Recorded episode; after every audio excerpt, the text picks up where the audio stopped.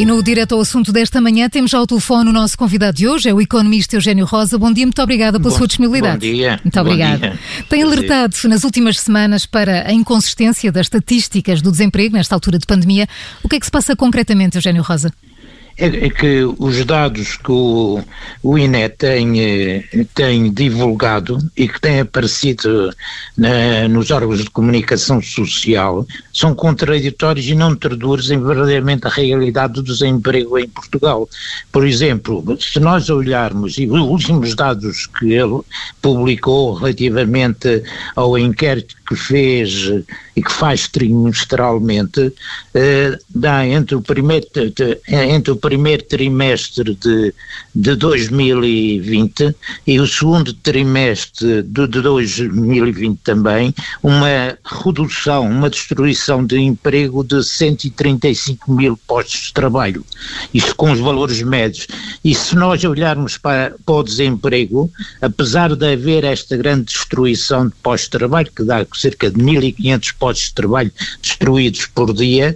Os dados do, do INE dizem que o desemprego neste período diminuiu 69.700. A pergunta, a pergunta que fica é como é que, de, destruindo-se tanto emprego, eh, eh, o número de desempregados diminui? É assim, eh, Eugênio Rosa, de facto, não se entende. É. Tem alguma explicação para isto sobre isto a metodologia? Tem, tem, tem, porque o, o INE considera, não considera como desempregados todos os trabalhadores que estejam no desemprego, mas que no período em que ele fez o um inquérito não procuraram emprego. O que Portanto, faz sentido numa... que não tenham procurado emprego nesse, neste, neste período de pandemia. Covid, é, sim, por duas razões. Uma é, é o medo de, de, de serem infectados, o receio de serem infectados. Outra segunda razão é que numa altura que se está a destruir emprego é muito difícil encontrar novo emprego. Claro. Muitos têm coisas. E, e se nós olharmos por exemplo, para se analisarmos, para além destes dados trimestrais, o INE também eh, publica dados, eh, estimativas mensais. Eh, que, são, que não são tão consistentes como, uma, como estas, mas que dão também uma ideia de que há uma coisa mal na, em toda a metodologia do INE. Por exemplo, entre março e, de 2020 e junho de 2020, portanto já trabalhando com dados mensais, ele diz que o desemprego aumentou de 317 mil para 350 mil. Portanto, aumentou apenas 30, em 33 mil. Enquanto a distribuição de, de, de emprego neste período atingiu 120 mil. Se nós, por exemplo, o emprego eh, oficial, que estes, são estes dados do, do, divulgados pelo, pelo INES, eh, somarmos de todos os trabalhadores desempregados que não foram considerados nas estatísticas do, do INE por não terem procurado emprego, em junho de 2020, hum. o número total emprego oficial mais este dá 642 mil que é um, é um, valor, é um valor muito superior àquele que o INE apresenta como desemprego superior, oficial. Bastante superior, mas que confiança é que podemos ter então nos dados que são uh, divulgados no INE, nas estatísticas do emprego que são divulgadas, Não, que vêm sendo o, divulgadas? Sim, há duas, quer dizer, há duas, nós em, Portugal temos dois tipos de estatísticas, temos a, a, as eh, divulgadas pelo INE e temos as divulgadas pelo Instituto de Emprego e Formação Profissional. Aqueles que aparecem do, do Instituto é apenas os desempregados que se registaram Portanto, aqueles que não se registaram não, não fazem parte das estatísticas do, do Instituto de Emprego e Formação Profissional. Por e, isso e é mesmo é que assim, dizem, Eugênio Rosa, eh, os que aumentou bastante. Aumentou bastante. 37% em julho é eh, para 407 é. mil, não é? É isso mesmo, mesmo, mesmo esses já estão acima dos dados do, do próprio INE, que o INE considera como desemprego oficial, por exemplo, em junho dizia que era apenas 350 mil, esses já estão acima, mas, se, mas há muitos trabalhadores desempregados que não se inscrevem no INE, porque por essas razões todas que nós temos eh, analisado e também porque muitas vezes o número de, de, de, pessoas que o Instituto de Emprego e Formação Profissional coloca mensalmente é muito reduzido. Eles normalmente tentam, é, procuram um de uhum. emprego uhum. para ver se encontram. É, já Deixe-me só reforçar a, a questão é, que, o Miguel Cordeiro colocou agora, de facto. Sim. Com todos estes dados e para, para, para as estatísticas são importantes para, para tomar decisões de políticas públicas Sim. Eh, para os agentes económicos. Sim. Eh, neste estado, como é que nós podemos de facto confiar eh, em estatísticas de emprego que nos dão ou realidades são diferentes ou então que nos mostram uma realidade que nós sabemos por intuição que não, que não, não, é, verdadeira. não é verdadeira, não é? Isso é verdade. Temos é que, temos é que melhorar, adaptar a própria metodologia de, de cálculo do desemprego à situação atual, que hum. é o peso dos trabalhadores desempregados que não são, que não procuram emprego na altura que, que, que, é, que o INE faz o inquérito é muito grande. Portanto, esses têm que começar a ser considerados como desempregados efetivos, o que nos faz subir o número de 350 para 642. Mas há margem para fazer essa mudança na contabilização? Ah, é que o governo diz que está a utilizar o método que é utilizado nos restantes países da União Europeia? Não, não mas o, o método que é utilizado nos restantes países da Europa não permite refletir a realidade do desemprego em Portugal. Quando a gente olha o número de trabalhadores eh, desempregados que não procuram emprego né, em junho de 2020, segundo dados do INE, do próprio INE, é 291 mil. E estes, estes 290 mil e 1 mil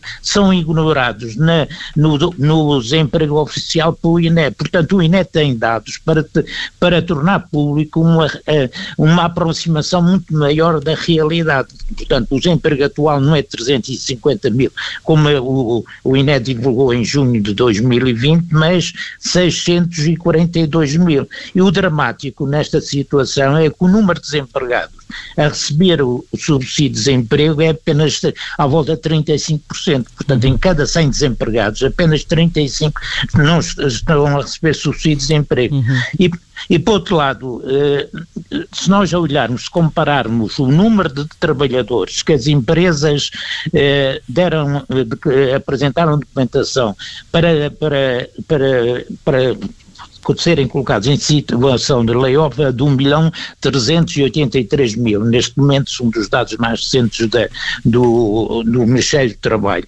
E aqueles que foram colocados em layoff, aceitos em layoff, são 643 mil. Temos aqui 700 mil trabalhadores, quase 700 mil trabalhadores, que são considerados como empregados, mas que efetivamente eh, estão numa situação em que o emprego deles está, eh, está em perigo. Portanto, Portanto devemos eu, esperar um, um, aumento do desemprego é, nos próximos é, meses.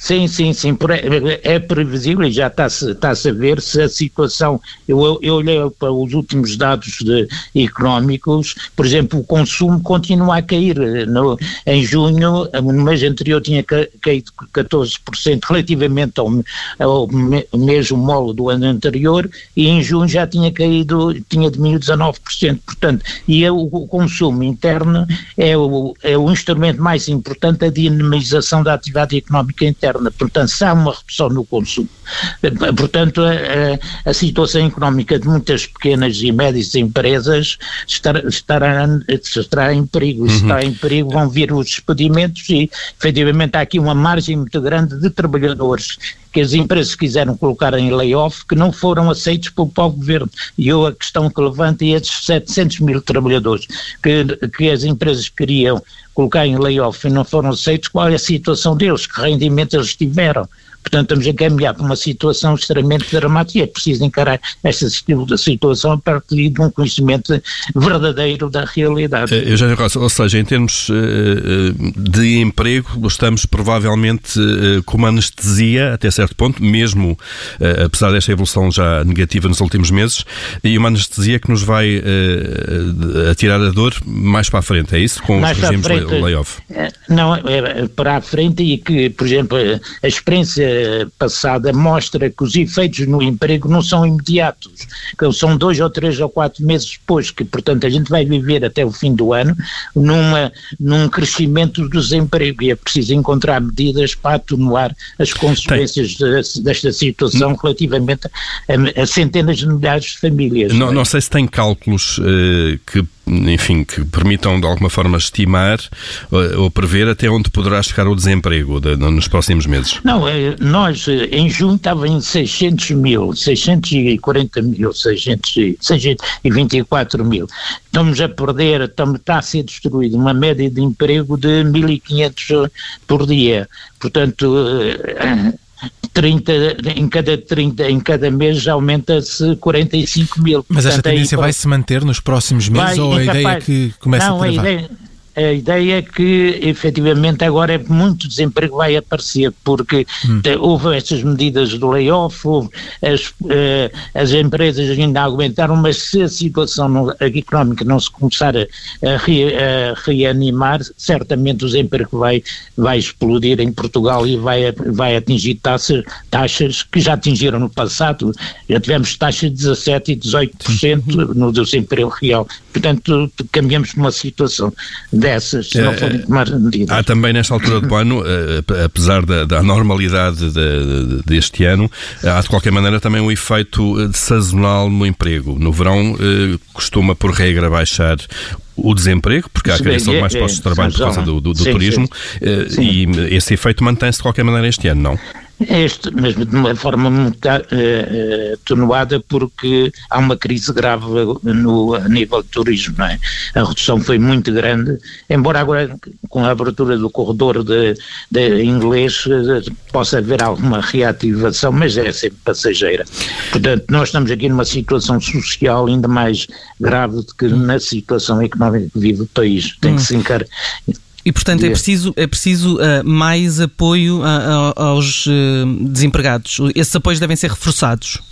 Tem, isso tem que ser pensado nesta nova situação, porque efetivamente antes, do, antes da pandemia era precisamente a nível dos empregados que encontrava-se mais, uma percentagem mais elevada de trabalhadores no limiar da pobreza, era cerca de 40%. O desemprego em Portugal é um fator tremendo de, de pobreza eh, em Portugal. Portanto, havia 40 antes da pandemia, 40, 40 eh, em cada 100 desempregados, 40 estavam no limiar da pobreza, segundo dados do próprio INE.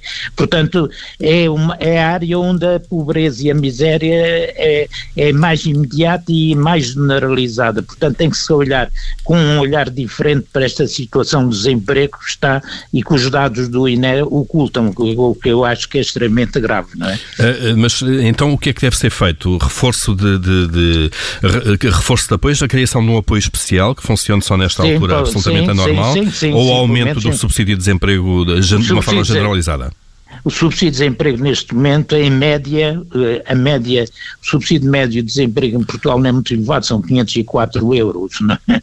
Né? está muito abaixo do salário mínimo nacional. Mas acha Mas que mesmo... devia ser aumentado o salário mínimo nacional não, e aplicá-lo como regra ou, ou criar aqui um apoio específico, tal como eu tem sido estratégia eu, do governo? Que era, era, reduzir, era reduzir as exigências para se ter acesso ao subsídio de desemprego. Há, hoje em dia um conjunto de exigências que limita eh, bastante o, número de desempregados a, a receber Portanto, o subsídio facilitar de desemprego. o acesso a esse subsídio. É o certo, sim. Tem que, se, tem que se adaptar o subsídio de desemprego agora eh, as normas à atual situação. Embora isto tenha para a Segurança Social um custo muito elevado, porque a Segurança Social no primeiro semestre de 2000 2019 teve um excedente à volta de 2 mil milhões de euros e este ano teve apenas uhum. 357 milhões. Portanto, está-se a criar, está-se a caminhar para uma situação em que eh, não, não haverá excedentes da segurança social e a segurança social até com a, a redução do desemprego e as, e as receitas da segurança social são as contribuições das empresas e os trabalhadores desempregados, a redução do desemprego reduz as receitas uhum. e está a aumentar as despesas. Eugênio Rosa, uh, olhando aqui para para, para alternativas também se, têm sido apresentadas pelo, pelo Governo. O Primeiro-Ministro sugeriu há dias que devia haver alguma flexibilidade de competências quando incentivou os trabalhadores do setor do turismo, um dos setores mais afetados, eh, que estão sem emprego, estes trabalhadores neste momento, incentivou estes trabalhadores a entrarem no setor social. Isto uh, faz sentido? Faz-me lembrar aquela, aquela, aquela posição do, do, do ex-primeiro-ministro Passos Coelho quando disse aos portugueses para ir para o estrangeiro, que até era uma boa experiência. Hum. Quer dizer, a, a, adaptação de pessoas que estão no turismo ao, ao setor social, é, é, quer dizer, exige competência e exige também disponibilidade das próprias pessoas para isso, quer dizer, não, não, não, não peguem pessoas que barmans, eh, empregados de mesa e colocamos em, em, em, em apoios sociais, isso não funciona assim de um momento para outro, e são pessoas que têm o 12 segundo ano e mais às vezes eh, a adaptação torna-se um bocado difícil, não quer dizer que não vá, alguns não vai, mas apontar isso como solução, e é para além disso eh, o desemprego no turismo é muito superior ao, no setor da restauração, restauração e turismo é muito superior, quatro ou cinco vezes superior aos 15 mil trabalhadores, lugares que, que uh, recentemente o Ministério do Trabalho disse que ia reforçar essas entidades. Portanto, não é por aí que se resolve o problema do desemprego do, do setor do turismo, certamente. Eugênio Rosa, o Primeiro-Ministro apresentou já várias uh, intenções para alterações, para propostas para o Orçamento de Estado do próximo ano. Um, como é que avalia essas propostas? Quer dizer, e não, não são muito conhecidas as propostas, mas eh, fundamentalmente o investimento público é, tem que ser um instrumento fundamental. Além disso, eh, hoje em dia criou-se a nível do país que o país pode funcionar em teletrabalho. Isso não corresponde à verdade, porque eh, um aspecto, e isso até num inquérito na Universidade Católica trouxe, trouxe isso é claro, eh, os trabalhadores em teletrabalho, tirando uma parte, uma parte em que que estava já habituado e já trabalhavam em teletrabalho, com competências já nessa área extremamente já elevadas, com, portanto, um, um, uma organização já eh, enquadra, que enquadrava em teletrabalho em que a produtividade era mantida. A maioria dos trabalhadores estão em, estão em teletrabalho e, dizem, e as últimas estatísticas do INE dizem que é um milhão de trabalhadores em teletrabalho, a produtividade reduziu substancialmente, eu até no, meu estudo mostro isto, e a nível da administração pública, com ser extremamente grave, provocou, uma, a meu ver, uma desorganização bastante na administração pública.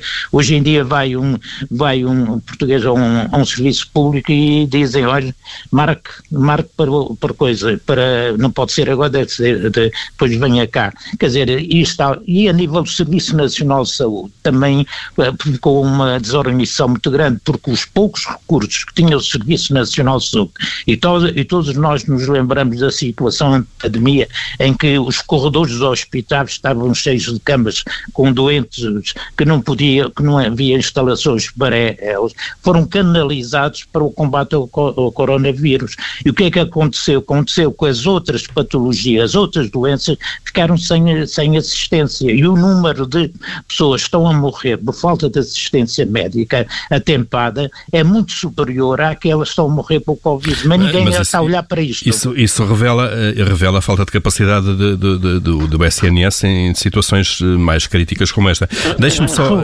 Revela duas coisas, é falta de, falta de meios e falta de planeamento, também se nota, quer dizer, como houve uma pressão muito grande no Covid, tinha-se eu outro dia estava a falar com um médico, ele me dizia, e o médico era cirurgião num hospital público, e dizia, eu andei à procura de uma sala para fazer um, um, uma, uma consulta, está a ver onde é que chega isto, não é? E há hum. casos assim, não é? Eh, eh, Portanto, Eugênio Rosa, estamos a terminar o, o nosso tempo para a entrevista. Deixe-me só, eh, em, em, jeito de balanço, perguntar se de facto esta pandemia e tudo aquilo que nós tivemos aqui a falar, se veio trazer alguma revelação nova sobre as relações do mercado de trabalho e as relações laborais.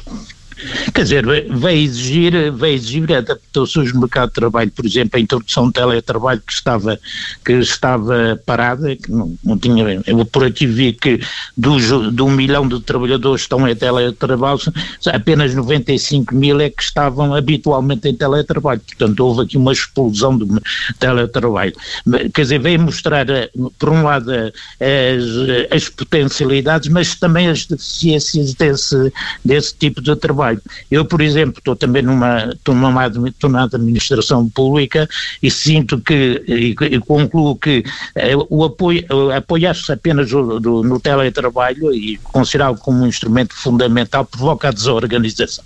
Mas se eu intercalar o, o trabalho presencial com o trabalho, eh, com o teletrabalho em várias áreas, até eh, isso permite-nos enfrentar com maior segurança este problema da, do Covid, que agora temos que nos habituar a viver com ele e temos que adaptar a, nossas, a nossa organização de trabalho, também é isso, para também eh, defender e, e, e, instituir também a segurança dos trabalhadores. Portanto, isto vai tudo mudar, mas é preciso mudar com, de uma forma planeada, não desta forma improvisada que se foi toda a gente em teletrabalho e as empresas nem estavam preparadas, nem os trabalhadores para o teletrabalho, com uma queda tremenda na, na, atividade, na atividade económica e muitas vezes até um milhão de trabalhadores em casa, a gente olha para o consumo, o consumo está a diminuir de mês para mês e o consumo é um instrumento mais importante, a reativação económica em Portugal. As pessoas não saem de casa, consomem menos,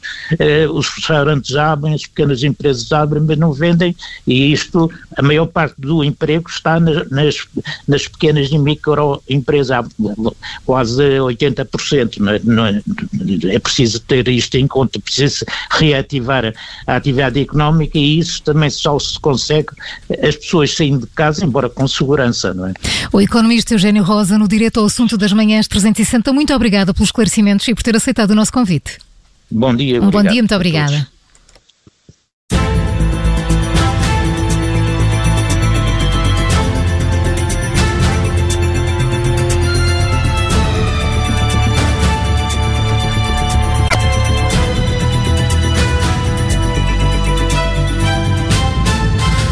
Obrigada por ter ouvido este podcast. Se gostou, pode subscrevê-lo, pode partilhá-lo e também pode ouvir a Rádio Observador online em 98.7 em Lisboa e em 98.4 no Porto.